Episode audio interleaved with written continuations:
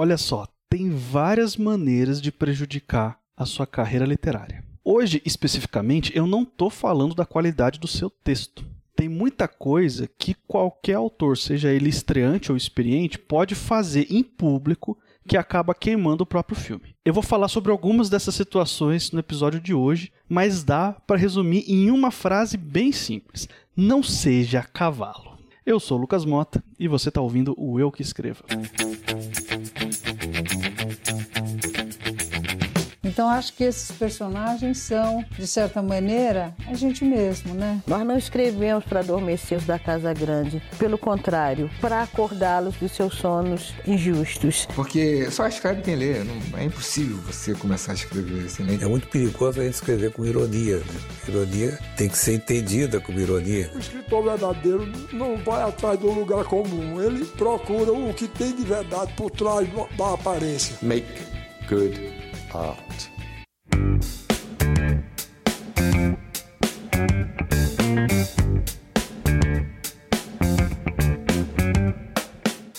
Para você que está ouvindo esse podcast aqui pela primeira vez na sua vida, seja muito bem-vindo, seja muito bem-vinda. Eu vou te fazer um convite. Assina o nosso feed lá. É só escolher o agregador de podcast da sua preferência e procurar por Eu Que Escrevo. Eu estou disponível também lá no Spotify. E eu sei que é uma plataforma que muita gente aqui no Brasil prefere para ouvir podcast. Se você quiser também, você pode seguir as nossas redes sociais, que é arroba Eu Que Escreva, tanto no Twitter quanto no Instagram. Sempre que eu tenho algum recado especial para passar entre os episódios, esse é o canal oficial que eu uso.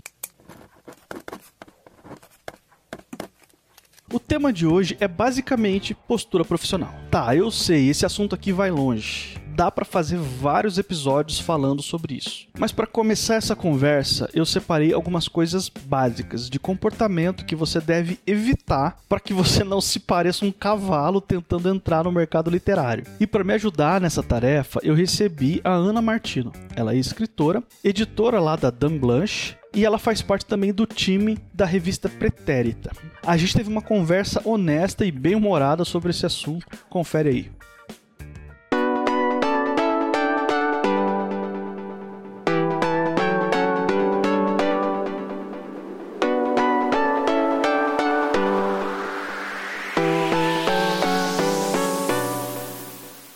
Primeira coisa que eu vejo que muita gente dá uma vacilada em questão de postura profissional é aquela tentação que eles não resistem em responder críticas negativas na internet. O que, que você acha disso? Eu acho péssimo. A resposta cumprida, é, ela tem, tem dois pontos bifurcados. Vamos pro primeiro ponto. A crítica ao seu texto não é para você, pessoa física, é para o seu texto. Uma crítica bem feita, e aí você pode botar parênteses tá, do que você acha uma crítica bem feita, bababá, mas enfim, uma crítica bem feita é feita para um público específico a partir de um ponto de vista específico do crítico, da crítica. Então, a pessoa gostou do seu trabalho porque ela adora o trope dos inimigos que viram amantes, ou então ela acha que o seu texto desenvolve bem a história. Ela tem o ponto de vista dela, tá falando pro público dela. E se ela não gostou porque ela achou que você não usou o trope direito, ou que você não usou pontuação direito, ou que você foi no é, é a opinião dela sobre o texto, não sobre você. Você só responde a crítica se por acaso ela xinga sua mãe. aí já não, já na crítica é injúria, difamação, calúnia, é outro departamento do código né, penal, certo? Mas assim, não entre em briga, porque você só vai ter dor de cabeça, vai ficar com azia, vai cair cabelo, e a pessoa não vai mudar de opinião. Essa é a pior parte. A gente chega no ponto 2, tá? na segunda parte da bifurcação, o que, que você espera entrando numa briga sobre crítica do, do seu texto. Você espera que a pessoa mude de opinião? É muito raro a pessoa mudar de opinião batendo boca na internet. Eu, pelo menos, nunca vi. Então, antes de você apertar o botão do reply, pensa no que que você. Qual é o seu objetivo, né? E se você realmente está com muita raiva da pessoa, eu sugiro você escrever no bloco de textos, não no Twitter, no bloco de textos, tudo que você pensa a respeito da pessoa, com todos os palavrões que você quiser, e aí você apaga e esquece. certo? Bater boca é uma coisa que você tem que saber por que, que você tá fazendo, porque aí você vai começar e você não termina. Pensa antes de falar. É sempre bom. Sabe que rolou um, um caso específico uma vez, né? Já pra citar uma segunda coisa que as pessoas, os autores não devem fazer. Esse é um caso real que aconteceu. Não vou citar nomes porque não tô afim de ressuscitar, mas eu, eu gosto de pegar o exemplo porque é um exemplo que todos nós podemos aprender com ele, os envolvidos e os não envolvidos nessa história. Rolou um caso de um escritor brasileiro que foi lá nas redes sociais dele e postou uma série de vídeos meio que atacando a própria editora dele porque tinha pedido para ele fazer algumas alterações no texto baseado em feedback de leitura sensível. Quando eu vi esses vídeos, eu fiquei com uma vergonha do cara, assim, né? Falou assim: Meu, você não tá queimando o filme da editora, você tá queimando o seu filme, cara. Você tá prejudicando você mesmo com esse negócio aqui. E aí é claro que a galera nos comentários se divide entre a galera que entendeu que ele não tava fazendo um favor a ele mesmo, que tava se prejudicando, mas também tinha um pessoalzinho que, não, é isso mesmo, isso aí, leitura sensível é censura, tem que apoiar esse autor e criticar a editora mesmo. E, aí, e a vergonha vai aumentando, né? Vai virando uma bola de neve de, de vergonha alheia pra todo lado, né? Deve ter uma palavra em alemão, daquelas compostas de cinco, seis palavras para definir essa, essa vergonha ali. Liberdade de expressão barra censura é uma coisa que as pessoas argumentam muito né, em relação a. Ah, não, eles censuraram meu texto. Ah, leitura sensível não é censura. Leitura sensível, como já falei algumas vezes no podcast ou, ou newsletter, a leitura sensível é o de seu departamento de vai dar merda. Se alguém tá falando para você, olha, isto aqui vai dar merda, a sua reação devia ser: você está tolhendo a minha liberdade de expressão. A sua reação devia ser: opa, por que que tá, vai dar merda? Me explica. Ah, porque respeito é bom, conserva os dentes, sabe?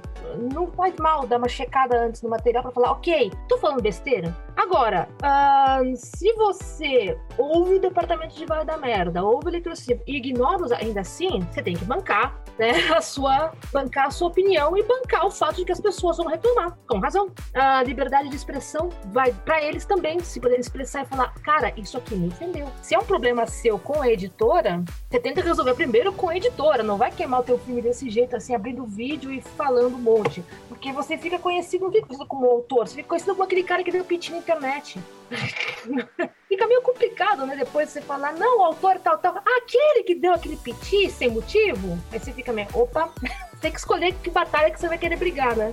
Esse foi um episódio meio constrangedor para todos os lados, porque cada vez que você olhava, assim, gente, parece acidente de carro, né?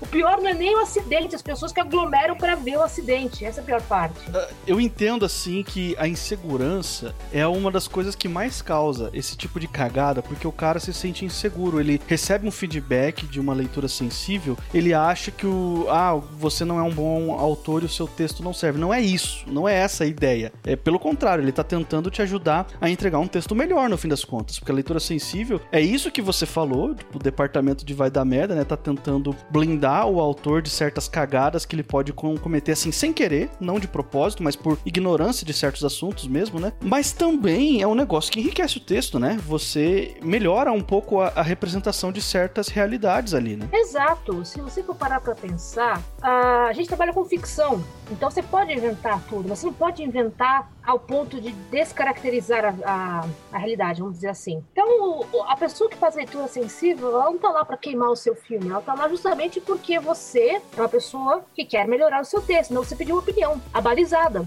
Você não perguntou para qualquer pessoa, você perguntou para uma pessoa que entende do assunto. Eu costumo comparar isso com, por exemplo, você vai escrever sobre um físico nuclear. Tá, mas você não é um físico nuclear, então você vai perguntar para um físico nuclear, né, se você encontrar um por aí, como é que é o trabalho dele. Você não vai escrever escrever sobre a Inglaterra, se não uma batidinha básica, sabe? Wikipédia, perguntar tal como é que funciona as coisas. Porque senão, quando você vai ler texto, você vai sentir aquela coisa de, tá vendo? Esse cara aí, né? Não fez a lição de casa, tá vendo? Isso aqui tá errado, não sei o quê. Eu detesto isso quando falo no meu texto. Claro que eu detesto.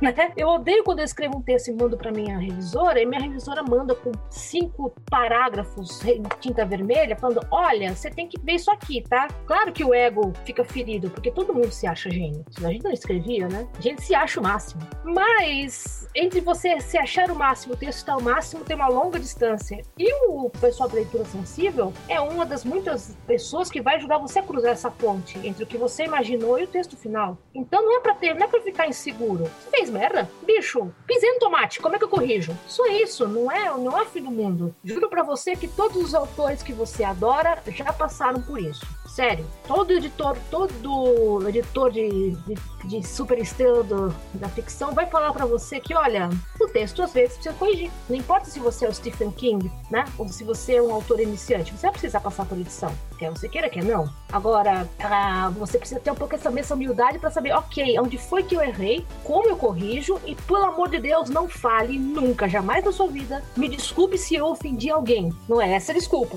né? Porque esse é o clássico, né? Desculpe se alguém ficou ofendido, bicho. Não é isso. Volta, 10 casinhas. É, é essa a parte complicada. Desculpa, errei, tô consertando. Acabou. Não precisa falar mais nada. É só isso. Não vai cair braço de ninguém, juro. E aí eu já vou puxar uma terceira situação aqui que também é clássico de redes sociais. É engraçado que tem mu- muita coisa pra ser discutida em questão de postura profissional e só das pessoas aprenderem a se comportar nas redes sociais, elas já vão eliminar uma série de problemas pra carreira delas, né?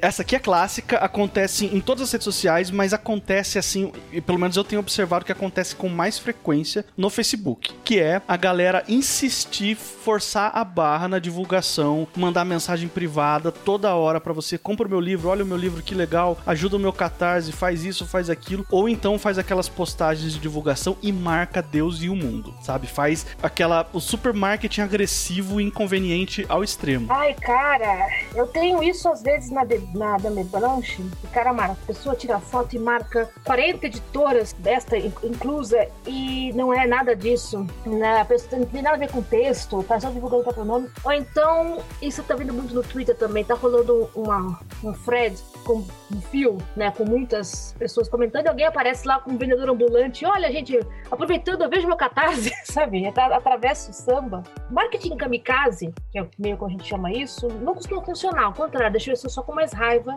do que você tá tentando vender. Tem hora e tem local para tudo, inclusive para divulgar o seu texto. Se você quer mandar o seu mandar vender o seu peixe para um influenciador, etc, etc, vou pensar em Instagram, por exemplo, ah, não é na caixa de comentário. Ah, você vai montar um e-mail bem legal. Olá, fulano, tudo bem? Eu sou um ciclano, eu trabalho com meu trabalho desse, esse, esse aquele. Tô mandando aqui, podemos conversar sobre isso, tal. Seja educado, né? Não vai atravessando o samba, não vai entrando no comentário, ah, não vai invadir a caixa do, do Instagram pessoal da pessoa. Basicamente, 90% desse, desse problema se resolve com qual é o canal que eu procuro, né? Qual é, o, qual é a pessoa que eu procuro, né? Onde é que eu acho você? Ah, e a fazer o seu peixe também, né? Fazer o seu, a sua divulgação nas suas redes, convocar os amigos, convocar os parentes, sem atravessar muito samba. Dá um trabalho, claro que dá trabalho, né? Ah, eu faço brincadeira que rede social é tipo você tá falando sozinho com as paredes, mas muita gente tá vendo. Mas mais fácil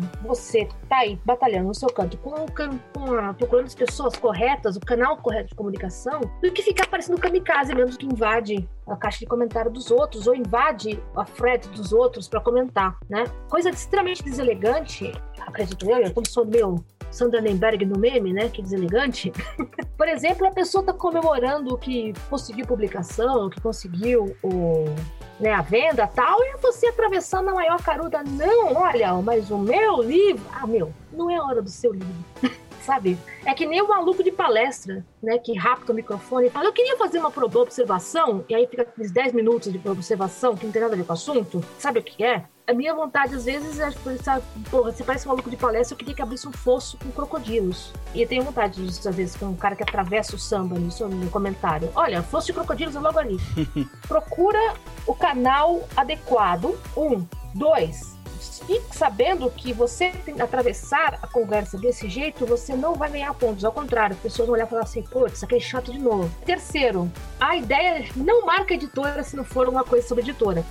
Porque eu não, a pessoa nem vê, ela vai olhar, o administrador da rede social vai olhar e falar assim, é, apaga. Não entra, não chega. Então, a ideia, a ideia, a intenção é boa, mas a ação nem tanto. É, existem formas mais inteligentes de você executar isso, né? Existe, existem maneiras mais inteligentes, existem maneiras mais educadas. Eu tenho até um caso positivo, né? Um exemplo de como você pode fazer esse tipo de divulgação de guerrilha, só que de uma forma mais eficaz e menos invasiva, que é justamente o caso da Aline Bay, que foi minha convidada no, no episódio anterior aqui do Eu Que Escrevo, no episódio 6. É, ela escreveu O Peso do Pássaro Morto, não sei se você já teve a oportunidade de ler, Ana. Ainda não, tô na minha pilha, para. Você sabe qual que é a principal estratégia de venda do livro dela que ela falou aqui pra mim? É justamente pelas redes sociais e ela tem um negócio assim que a pessoa adiciona ela no Facebook, ela aceita, ela vai lá se apresentar, manda uma mensagem pra pessoa, ó, eu sou a Aline, sou escritora, tenho um livro assim, dá uma olhada, se você quiser, tá aqui o link, se você quiser comprar direto comigo, eu tenho também, mas fica aqui o meu convite pra você conhecer meu trabalho, entendeu? De uma- e faz isso uma vez só, não dá spam, não fica marcando ninguém. O que que aconteceu? Ela conquistou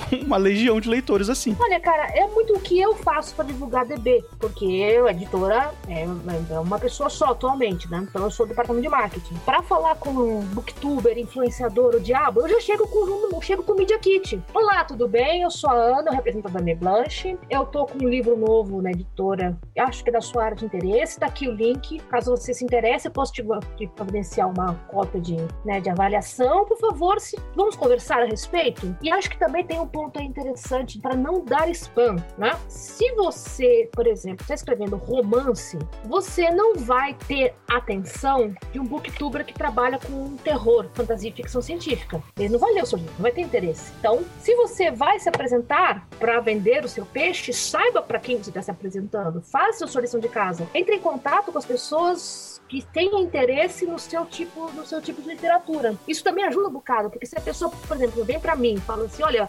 é, eu sou autor e quero muito publicar na DB, mas ele me manda policial, me manda literatura contemporânea na, fora do escopo de especulativa. Eu, pô, legal, bicho, mas não é nada. Você, você leu o que eu faço? Sabe? Você leu a plaquinha na porta, quer dizer, assim, publicamos fantasia, ficção científica e horror? Não é isso que eu publico, então por que você tá me mandando? Fica uma sensação meio tipo se o cara tá atirando pra tudo que é lado. Mas não é assim. Se você vai fazer, faz direito.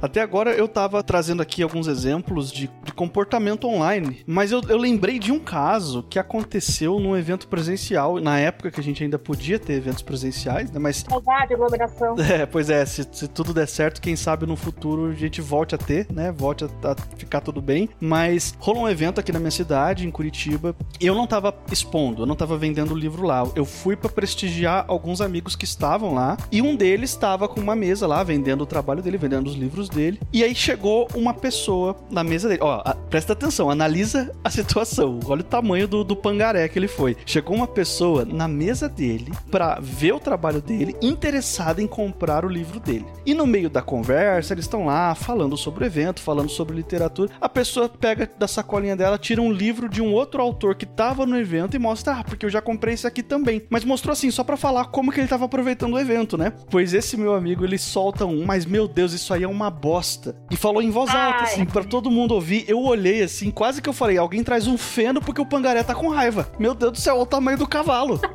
A audácia do cavalo. Cara, que incrível. Como é que ficou a cara do, do, do- leitor depois dessa? Saiu correndo que ela voltou, né? Então, o leitor ficou. O leitor ficou, terminou a conversa e comprou o livro. Só que, a- olha a cagada, atrás dele tinham duas outras pessoas esperando pra falar com o autor. Essas pessoas se olharam com uma cara, viraram as costas e foram embora. Ele perdeu po- potenciais dois leitores ali nessa brincadeira. Ai, cara. É, assim, opinião.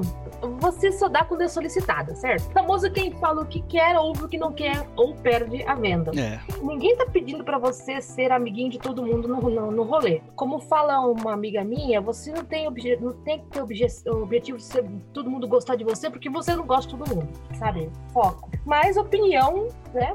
É um negócio assim complicado.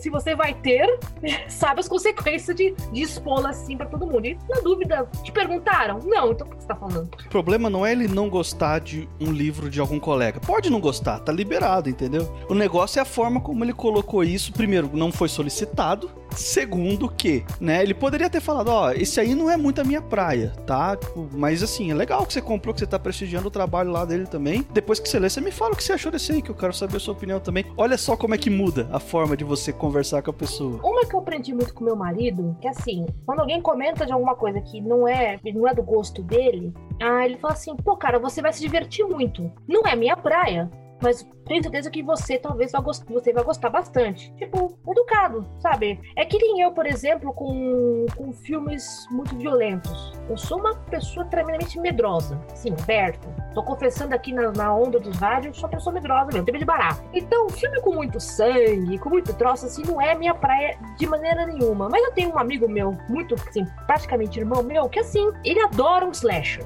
Então, quando ele vem comentar, olha, pô, assisti um negócio assim na, na Netflix, que, que bom, fico feliz por você, mas não me comenta. Sabe?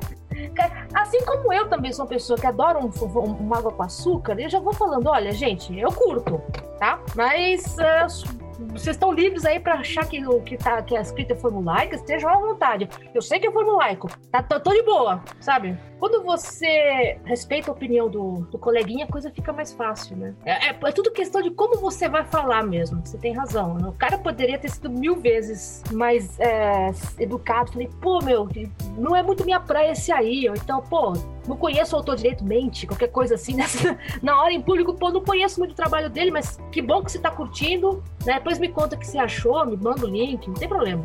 É só tudo questão de como é que você põe em palavras. Ser diplomático. Nosso mercado é muito pequeno, então não, não precisa de fogo amigo. A não ser que seja realmente um negócio assim, tipo, putz, cara, esse livro é extremamente racista. Mas mesmo assim, mesmo assim, a opinião não solicitada, vá com calma, vá com cautela. É tudo é uma questão também de você, né, ter um jogo de cintura. Né? Depois eu chamei esse cara de lado e falei para ele, ó, meu, não faz isso não, cara, porque você acabou em que você tava falando mal de um outro cara, mas você prejudicou você mesmo, porque tinha pessoas na fila para falar com você que foram embora depois daquilo. Daí ele entendeu, é claro, ele falou assim, não, tá certo, eu vou cuidar mais disso na próxima vez, eu não vou fazer isso. Mas assim, né, o estrago já tava feito, né? É, assim, a gente tem direito à opinião e temos direito a expressar a opinião. É tudo uma questão de como você fala e para que público você fala também, né? Você pode falar para seus amigos mais próximos que, pô, achei o livro uma merda. Sim. Mas para um estranho, é, ainda mais alguém, tipo, na, na feira para vender o livro, é, não é exatamente o termo, os termos que você usaria. Para encerrar essa nossa rodada aqui de, de, dicas de postura profissional, Ana, eu queria fazer uma, uma pergunta, deixar você à vontade aí para falar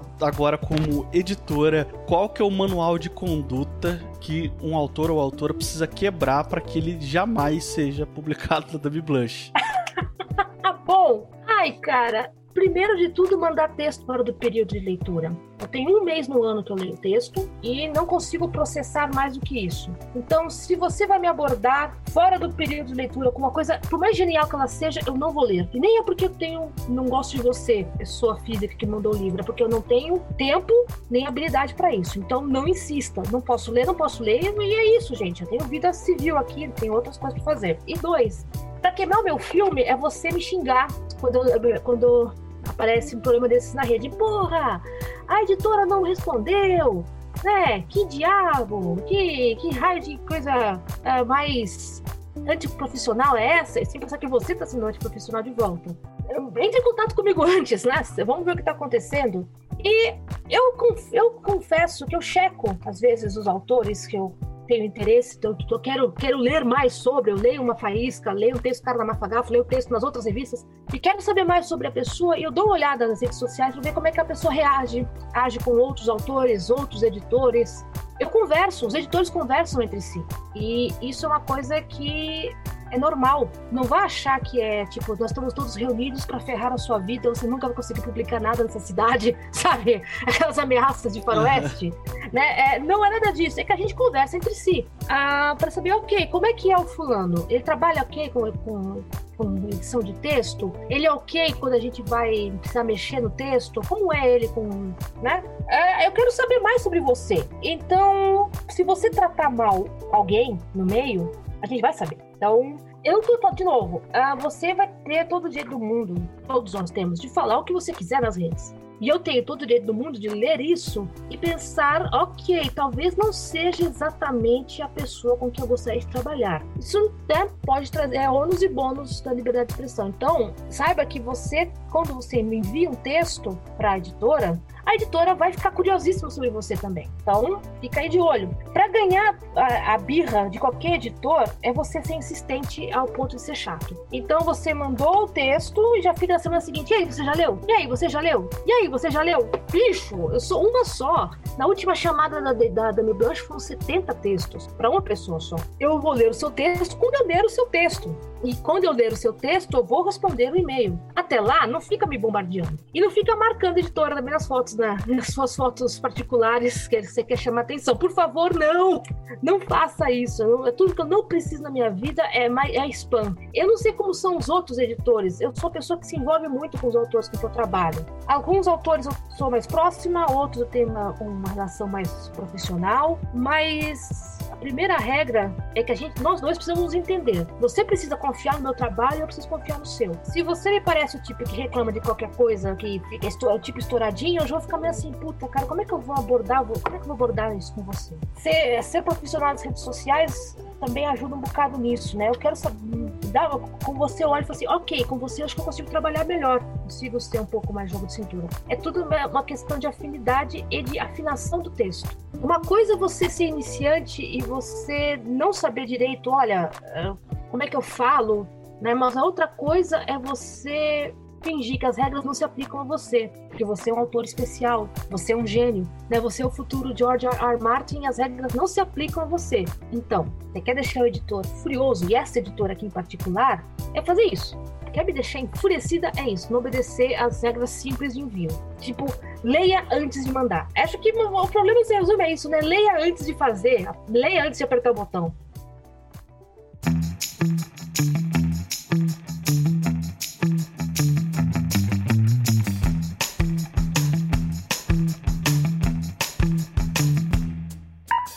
eu acho que tem uma lição que dá pra gente tirar disso tudo. É totalmente possível você ter um texto maravilhoso e ainda assim destruir a sua própria carreira literária. Pensa comigo, em qualquer profissão tem um comportamento básico que você precisa ter para ser considerado profissional. Imagina que você é contratado como designer de uma empresa. Para esse exemplo que eu vou dar aqui, imagina que a gente ainda está antes da pandemia, ou seja, que o trabalho ainda é presencial para a maioria das pessoas. Você pode ser o melhor designer do mundo. Você pode entregar o melhor da sua área disponível para aquela empresa. Agora imagina se você é uma pessoa mal educada, não chega no horário, fala mal de todos os colegas em todas as oportunidades, dificulta a convivência com você no ambiente de trabalho, não respeita as instruções que o seu superior passa para você, enfim, você pode ser o melhor possível naquela função você ainda tá dando razão de sobra para as pessoas não quererem trabalhar com você. Você tá entendendo? Você entregar um texto bom é o um mínimo que qualquer autor ou autora tem que fazer. A postura profissional também. O seu comportamento em público, incluindo as suas redes sociais, também são muito importantes. Então, lembra disso. Tenta fazer o melhor texto possível, mas ajuda o seu texto a chegar nos lugares. Tenta não ser um cavalo. Confie em mim, isso vai te ajudar bastante. Para terminar, eu queria agradecer aqui a presença da Ana Martino e eu queria pedir também para você ouvinte prestigiar o trabalho dela. Vai ter aí na descrição do episódio alguns links dos trabalhos dela. Como eu falei no começo, ela é escritora e eu separei aqui para apresentar o trabalho dela para você que porventura pode ainda não conhecer, o livro dela que, que até o momento é o meu favorito. O nome dele é Senhor Tempo Bom, é uma aventura muito bacana com viagem no tempo, enfim, eu acho que você devia conferir. Mas lembra também que ela é editora lá da Dan Blanche. Tem várias publicações que a editora dela já lançou aí ao longo dos anos e eu vou deixar o link do lançamento mais recente. Na data de publicação desse podcast, ele ainda está em pré-venda, mas o lançamento é dia 25 de fevereiro, tá pertinho. O nome do livro é Nada é tão romântico quanto o fim do mundo. Clica no link aí na descrição para você conferir a sinopse, a capa e todas as informações que você quiser sobre esse livro. A Ana também é podcaster. Ela apresenta o Eis a Questão, é um podcast também sobre escrita e mercado literário, que faz parte lá da rede dos 12 trabalhos do escritor. Por último, mas não menos importante, não vamos esquecer que a Ana também faz parte da revista Pretérita, que é uma revista que publica ficção histórica. A revista já lançou a sua primeira edição e olha só, ela é de graça. Você pode entrar lá no site oficial da revista e ler todos os contos publicados. Eu vou deixar o link para isso aí também. Eu vou ficando por aqui e vocês que escrevam.